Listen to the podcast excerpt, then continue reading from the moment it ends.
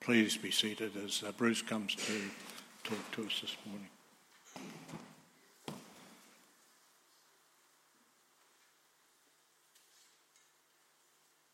Thank you, Mike. Good morning, everyone.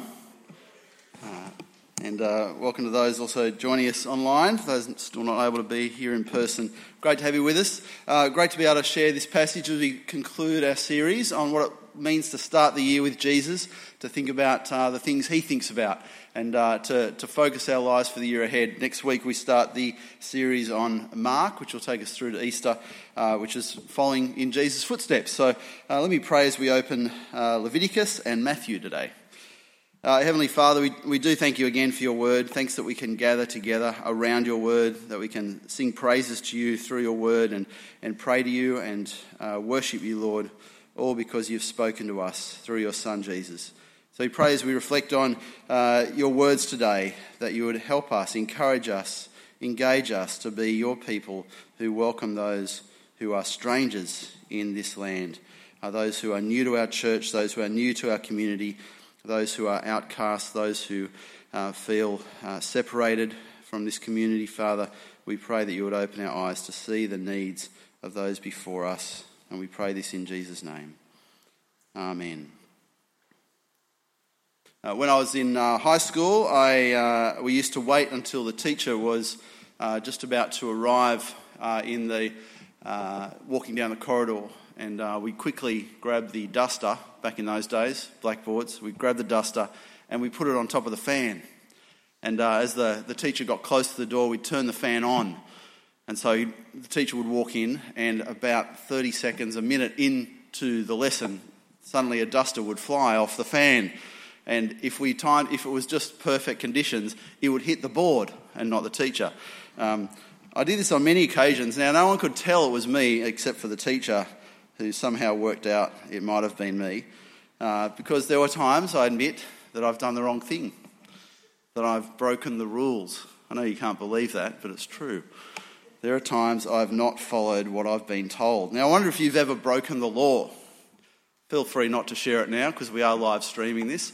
Uh, but uh, maybe, maybe you've broken the law in a non serious way. Maybe you thought, I don't care, that's a stupid law. Or maybe you think it wasn't really that important. Maybe you're really, uh, really sorry that you broke that law. Maybe you feel regret. Uh, was it a mistake when you broke the law? Was it deliberate? Or even bending the rules a bit. Have you ever done the wrong thing? Why should we, or why should we not, follow the law? And when it comes to the laws of the Bible, how much attention should we pay to these ones that we've heard in Leviticus 19? Now, according to these, I've already broken the law today. Do not clip the edges off your beard. Did it this morning. Whoops. Do not cut your bodies for the dead and put tattoo marks on yourselves. Do stand up in the presence of the aged. Here I am doing that now. Uh, it's annoying when that happens, though, isn't it? You sort of feel the respect, but then you're like, why? It's when you, the first time I walked into a shop and the, and the shop assistant said, Can I help you, sir? Sir, I never got sir before. That was that sign of respect. Do not make your daughter a prostitute. For three years, do not eat the fruit from your fruit, fruit tree. Now, how, how many of those laws have you broken? How many of those have you taken seriously? Why are they there? Why are we talking about them today? Are they still relevant? How do we decide what is relevant and real for us? Because in Leviticus 19, the basis for all God's laws is this God is holy. God is holy, and therefore, as his people, we must be holy. Listen to this verse, verse 1, Leviticus 19. The Lord said to Moses, Speak to the entire assembly of Israel and say to them, Be holy because I, the Lord your God, am holy. That's why we are to be holy, that is, set apart, following God's laws, because God is holy. And God repeats throughout these verses, I don't know if you heard it uh, again and again and again I am the Lord your God. He doesn't just say it once, he says it again and again and again. I am the Lord your God. Be holy because I am holy. He is our holy God, and we are his holy people. We are holy, which means we are set apart from the world and set apart for him. And so, how do God's laws set us apart as God's people? And how do we know which of these laws we should be following and which are cultural and no longer relevant? Now, sometimes it isn't clear, so we do need to look at the cultural situation of the time.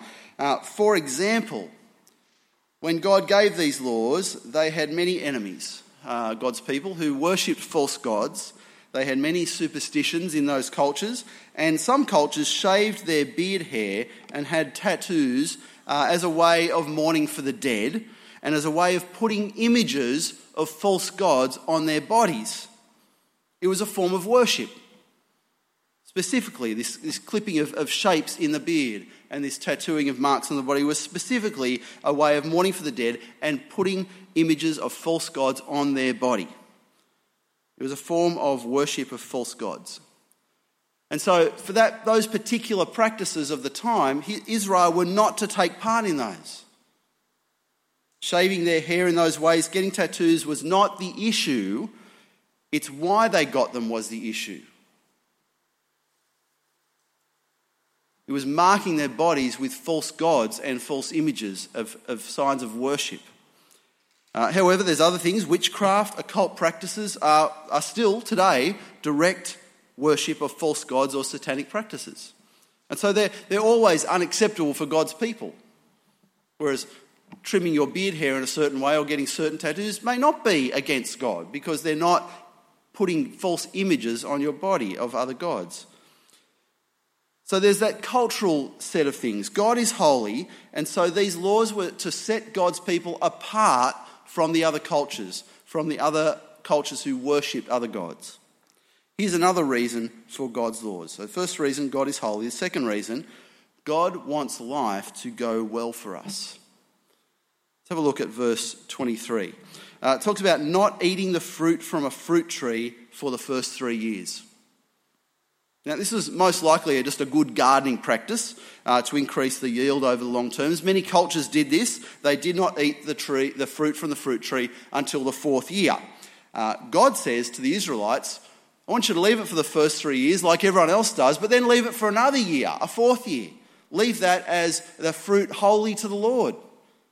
Why? Well, so you can be different from the other nations. Everyone leaves it for three years. I want you to leave it for four. I want you to stand out. I want you to be different. I want you to set apart that first crop for the Lord your God. Leave the fourth year, as an offering to God. Eat the fruit from the fruit trees from the fifth year instead of the fourth year. This set them today apart. Now, now, is this something we should do today? Well, I don't know if you've noticed, but not many of us take note of that practice. Not many of the cultures around us leave the fruit on the fruit tree for the first three years could say that's not relevant today. Or verse 29 Do not make your daughter a prostitute. Now, those of you with daughters are thinking, I don't think that needs to be said. Surely everyone knows that. Don't make your daughter a prostitute. Gosh, and I was planning for that. Oh, well, I guess I can't do that. No. What, what, you'd think it doesn't need to be said, but in the midst of a culture, of many cultures where this was common practice, God did need to say it. For the good of the daughter, for the good of the family, for the good of the whole Israelite community. So there were cultures that engaged in shrine prostitutes. And that the worship of their gods involved offering your daughters as prostitutes to the temple. And God had to make that very clear this is not you. Now, you might think today, culturally, we don't need to say that, but it certainly is relevant, isn't it? God gave the Israelites these sorts of laws, which seem unusual to us, because He wanted life to go well for them. It was good for them to leave the fruit for the first four years. It was good for them not to make their daughters prostitutes like the other cultures. He wanted them to honour Him as God, to treat Him as holy, to be different from the world around them. So many of the laws involved cultural practices of the time which may not be relevant today. But in the middle of all these warnings and all these other cultures, all these religious practices, he gives them this as a law, which is where we get to the heart of today's topic. Verse 9 When you reap the harvest, oh, I'll just read it. When you reap the harvest of your land, do not reap to the very edges of your field, or gather the gleanings of your harvest. Do not go over your vineyard a second time, or pick up the grapes that has fallen. Leave them for the poor and the foreigner. I am the Lord your God. You may remember this practice when it comes to the book of Ruth. Ruth was able to pick up the, the extras left over from the paddocks because they didn't go back over their land. So when you reap the harvest of your land, if you miss a bit, just leave it. If you, if you pick all the corn off and you, you realise, oh, I've missed a few ears of corn here and there, just leave them for the poor and the foreigner. Uh, in this verse, in verse 33, when a foreigner resides among you in your land, do not mistreat them. The foreigner residing among you must be treated as your native born. Love them as yourself, for you were foreigners in Egypt. And those words again I am the Lord your God.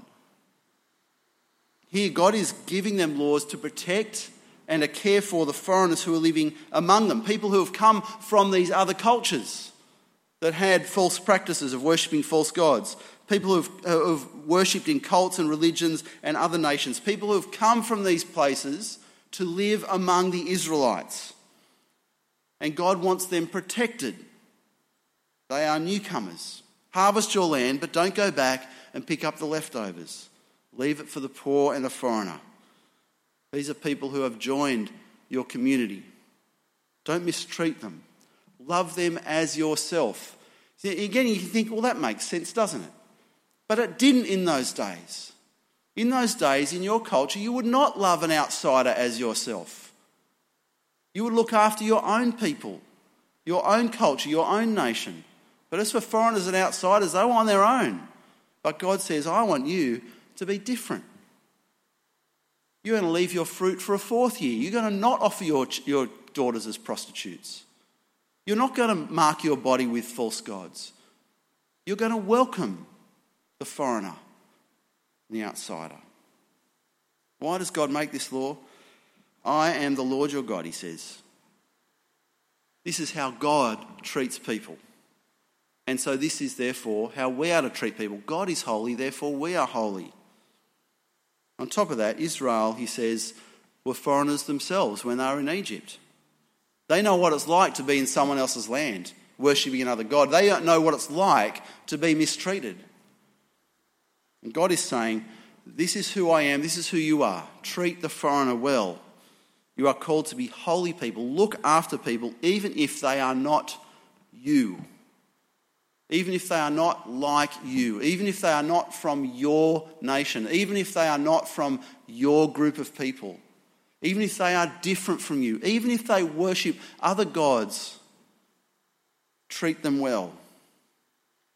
God is saying, This is who I am and this is who you are. And this is the third basis of the law here the character of God. This is God's character. God's character is reflected in these laws. The way, the way God treats people is the way we are to treat people. Many of us will know how difficult it is to, to start in a new school or a new, I don't know if you ever remember going to school and starting on that first day. It's about to happen again. For some, it's already happened. Some kids will be stepping up from primary school and going to their high school for the first time. What will it be like for them? Or the new workplace? Or you, you get married and you enter into a new family and, and, and you meet your in laws and it's all very frightening, perhaps, or very lovely. Or you move to a new country. Or you move to a new church. It's often not easy, is it? And we, we must harness that experience. I wonder if you just think back to one of those times a new workplace, a new school, a new church, a new country, a new family. Just think back to the time where, where you were going through that time of settling in, of going into, into a new world. Harness that experience so that when we encounter someone who is new, someone who is a foreigner to our church or to your workplace or to your family, we can say, I, How can I make it easy for you? How can I love you? Because that's what God wants from me. That's God's character. Uh, last week, a lot of people, uh, I think it was last Monday, uh, were surprised and sad when Jacinda Ardern uh, resigned as Prime Minister of New Zealand. Um, uh, resigned last week. She said uh, that she didn't have enough left in the tank to keep going. She said, I just, just at that point where I know that what I've got in me, it's not enough to lead this country and step down. A lot of respect for her, a lot of people, big, strong messages of, of support. Uh, and someone asked her what she wanted to be remembered for. It's almost like she was dying or something, but uh, what, what does she want to be remembered for? And she said, kindness.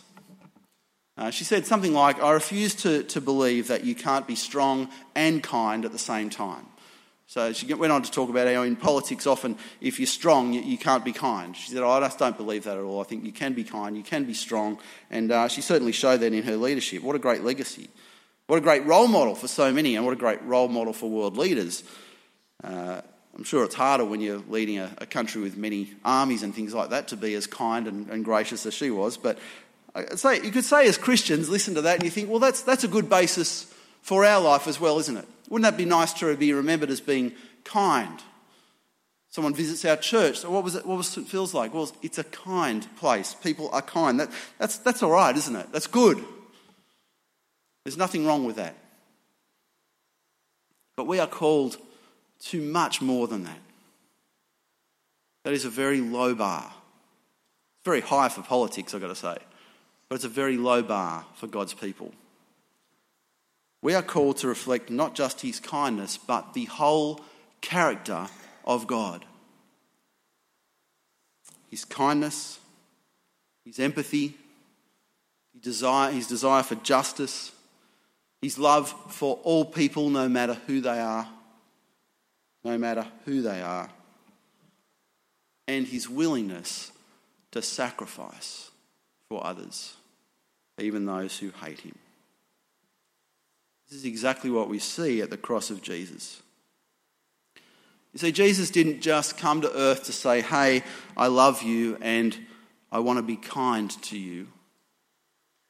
He went to the cross to say, I love you this much. I love you enough to die for you. And he sacrificed his life to bring us to him. You see, at the heart of God's laws, and this is the heart of what we're talking about today, is to love those who are foreigners or strangers, not just to be kind, but to reflect the whole character of God. It is to be sacrificial in our love for others It is to be sacrificial in our love for those who are not one of us. Foreigners, strangers, visitors, newcomers, no matter who they are. See, by the time we get to Matthew 25, and I think Leviticus actually, I, I thought I was going to speak more on Matthew 25 today, but uh, as I looked at the passages, Leviticus 25 really is the heart of it. Matthew 25 is very simple to understand once we get Leviticus right. Once we understand that Leviticus is talking, is God saying, I am holy, therefore you are holy. You are to be like me. You are to have my character. I want life to go well for you. That's why you follow these laws. Matthew uh, 25, we come to that. Jesus is talking to his disciples specifically about showing love to a brother or sister in the church, even when we don't know who they are. Now, there's plenty of people in our church that you don't know, right? There may even be people in this service you sometimes have trouble remembering their name. Uh, but certainly in our wider church, there are people you don't know. It's talking to us. Even when we don't know a brother or sister, serving them is the same as serving Jesus. When you serve them, you serve Jesus. If I feed you or clothe you or visit you in prison or look after you when you're sick, it's like I'm doing that for Jesus. We're all part of his body. We all serve each other. We're serving him when we do that. Even when we don't know the person we're serving, even when we don't know the person we're bringing a meal to, when we do that, we are serving Jesus. When you give uh, to pray uh, or support a ministry that you've never met, you show your love for Jesus himself. When you cook a meal for a brother and sister you don't know, you're loving Jesus directly. What you do for God's family, you do for Him. And this is the starting point of being holy, of reflecting the character of God. of following God's law of loving others as you love yourself. God's laws that actually makes life go well for us. And why? Why do we do that? God calls us to, to, to more, just like Him. Our, our character should be to care for the foreigner among us, to care care for those who are poor, for those who are in need, for those who are strangers, for those who are outsiders. Why? Because this is the character of God. That is God's character, and therefore that is, our, that is to be our character. God is holy, therefore we are holy. God is loving, therefore we are loving. So, what do we do? What do we do? How much do I help? There is no answer to this that is prescriptive, uh, except this. Give the hungry something to eat, give the thirsty something to drink, look after the sick, clothe those who need clothes, leave something in your income for the poor. Treat a foreigner as a native born. Now, we could have endless conversations about how much and what if. What if I give that person money and they go and buy drugs with it? Well, don't give them money, give them food, give them clothes. How much? So we can, we can send, have endless conversations about that, but I think we often ask those questions how much and what if? just to avoid doing anything. We must not let that happen. Didn't see Jesus walking down the road and seeing sick people and saying, Oh, not sure how much I should heal you. So, sponsor a child, pray for a missionary that you've never met, give to Anglican Aid, who does amazing work across the world for those in need. And especially when someone at church tells you about a need they have, ask them how you can help and actually do something.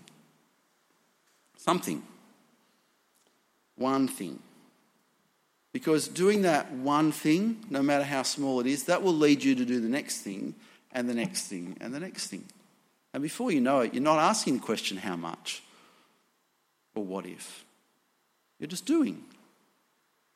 And you're behaving like your Father in heaven. We cannot do nothing.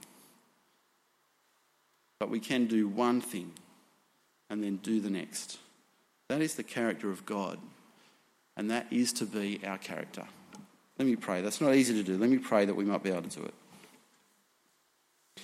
Our loving Heavenly Father, uh, we thank you that you are a holy God and that you call us to be set apart from this world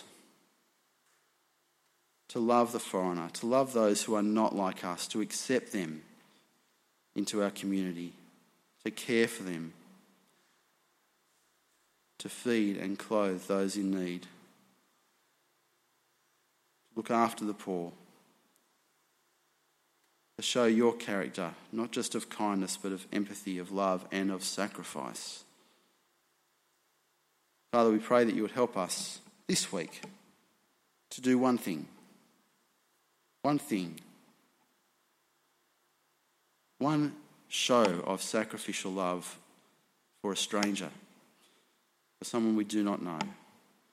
Whether it's going out of our way to welcome someone here at church or caring for someone in our community. Lord, may you lead us to the opportunity to do one thing to pray for a missionary, to offer aid to someone in need. One thing. Father, we pray that you'd help us to do that, that we might reflect your character. In Jesus' name we pray. Amen.